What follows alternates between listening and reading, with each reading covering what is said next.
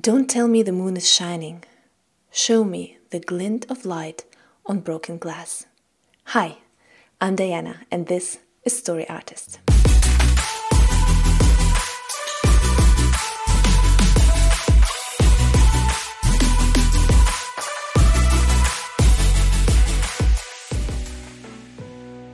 This is a quote from Anton Chekhov and it has been valid from the beginning of times for every writer. Now it's especially popular in movies and theater, but still in writing, in every form of writing, it's still valid to create a believable story. And in order to create a believable story, we will talk about the principle number four, which is show, don't tell. This principle is so powerful yet so difficult to grasp, especially for beginning authors. I see it all the time when I work with authors on screenplays. And actually, writing screenplays and writing stage plays is an amazing tool to try and work on this principle show don't tell because writing stage plays you can only write down what you can see with your eyes so you can't write down thoughts or feelings and um, if you're not sure what this principle means or if you just want to clarify it right now let's look at some Examples. Rather than telling that your character is angry, you could show it by describing that his face is flushing, or his throat is tightening, that he, his voice is rising, and that he's slamming his fist on the table. Here's another example. Telling, it was late fall. Showing, leaves crunched beneath his feet. Telling, when they embraced, she could tell he had been smoking and was scared. Showing, when she wrapped her arms around him, the sweet staleness of tobacco enveloped her, and he was shivering. Why is this technique so powerful? Because by showing rather than telling, we make the reader create a mental image in his mind. We create those mental images in his head, and Actually, the reader's mind is our canvas as the author, especially with written content.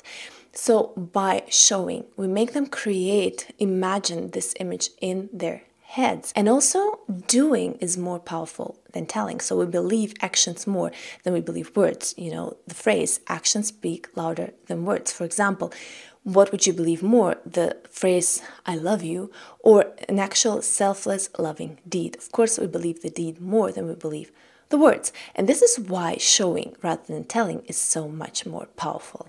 So, how can you master this technique?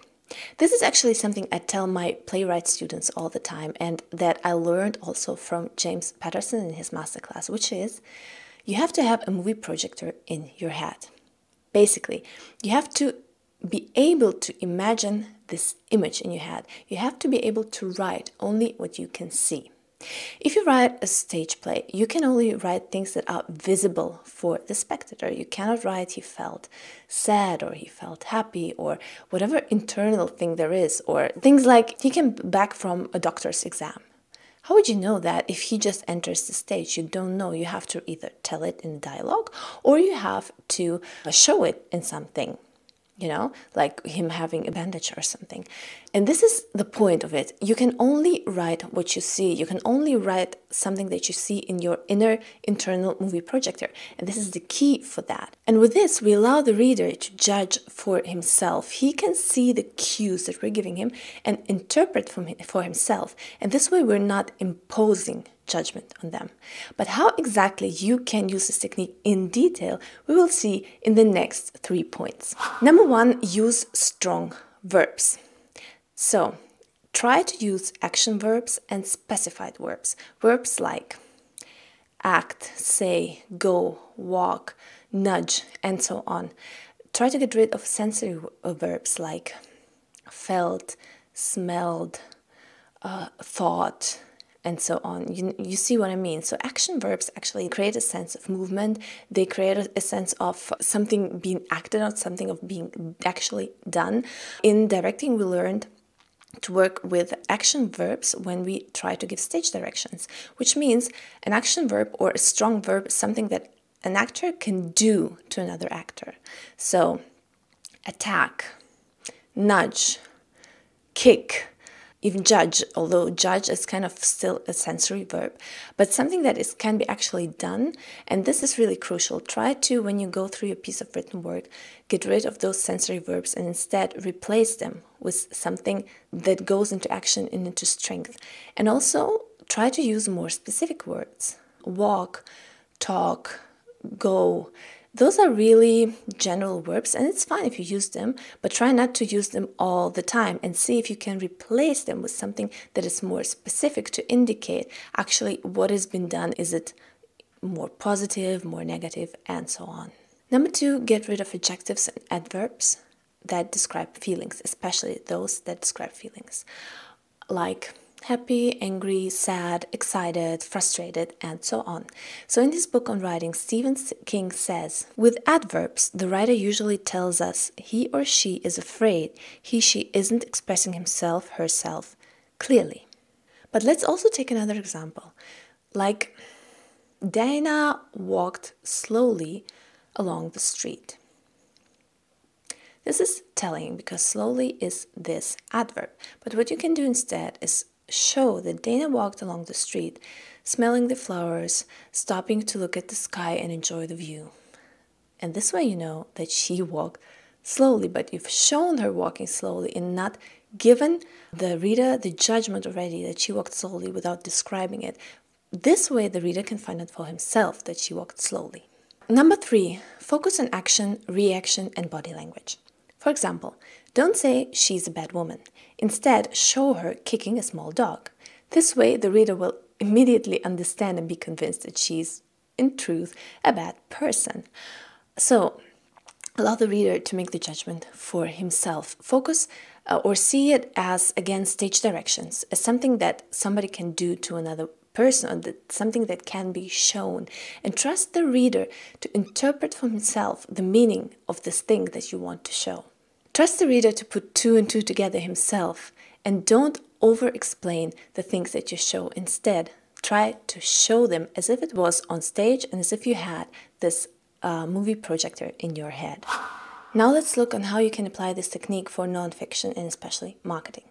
If you want to sell a product, if you want to sell a book, or you want the reader to take action, whatever action it is, you have to show them the results of this product not tell them. For example, don't tell them how awesome this book is or how awesome your course is, and instead show them by showing them actual stats, actual results, and the most powerful techniques of all, a technique of all, showing them the reviews.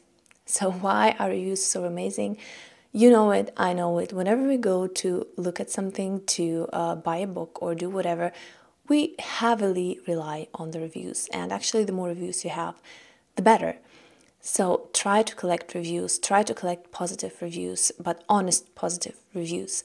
Do whatever you can to have reviews because honestly, how much more, how much stronger is it if you show actual reviews, have actual readers tell how amazing this book was instead of you telling, yeah, the readers loved my book.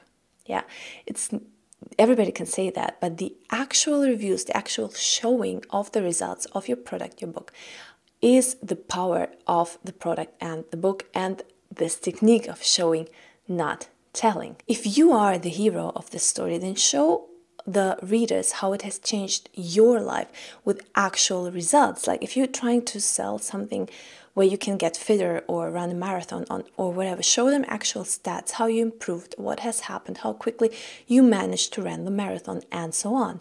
If you're writing a book, don't tell them about your research or about the product, pro, the, the process of writing. Instead, show them.